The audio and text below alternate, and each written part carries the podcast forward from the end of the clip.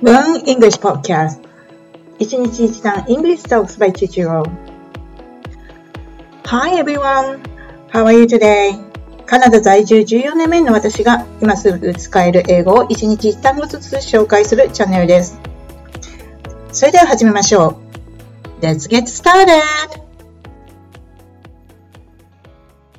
はい、皆さん、いかがお過ごしでしょうか先日、リスナーの方から質問をいただきました。その内容はですね、前回のエピソードでテーブルの使い方を学習したのですが、えー、チェアはどうでしょう？何か他に使い方はありますか？という質問でした。えご質問ありがとうございます。えー、チェアも非常に、えー、会議などで使われる言葉で非常に便利です。さて、今日のエピソードに入りましょう。Paul chair at the Public Information Committee meeting yesterday. Paul chair at the Public Information Committee meeting yesterday. ポールは広報委員会の会議で司会を昨日務めました。ポールは広報委員会のミーティングで昨日司会を務めました。さて、このチェアなんですけど、名詞と動詞があります。名詞では、テーブル、椅子、家具の椅子という意味があるんですけど、もう一つは、司会や委員会の議長という意味があります。でですね、トーストマスターズなどでは、チアパーソンとか、チアマンというふうに呼んだりすることもあります。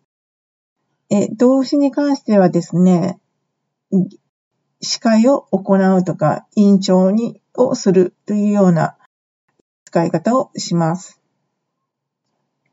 もう一つはですね、采配を取るという意味でも使われます。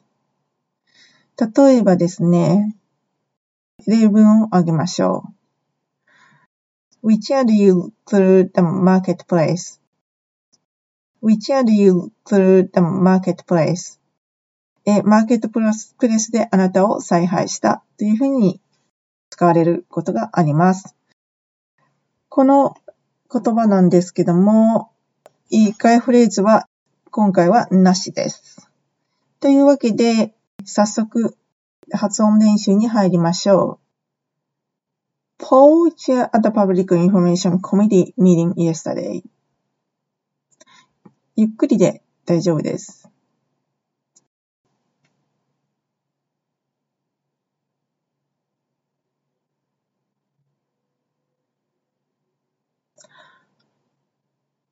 Paul chair at the Public Information Committee meeting yesterday.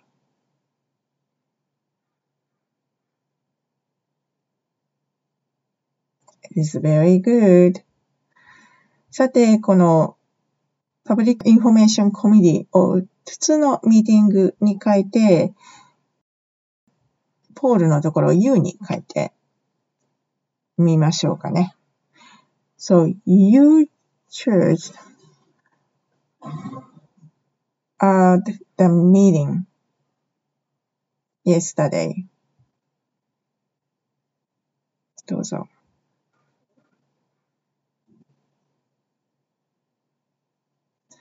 You chose at the meeting yesterday. It is very good. さて、まとめに入ります。この chair という言葉は名詞と動詞があります。名詞ですと、椅子、そして司会、司会や委員長、委員会の議長という意味があります。動詞ですと、議長や司会をする。そして、えー、もう一つの意味は采配をするという意味です。さてさて、今日のレッスンはいかがだったでしょうか？はい。今日のレッスンはこれまで。See you next time. Bye bye.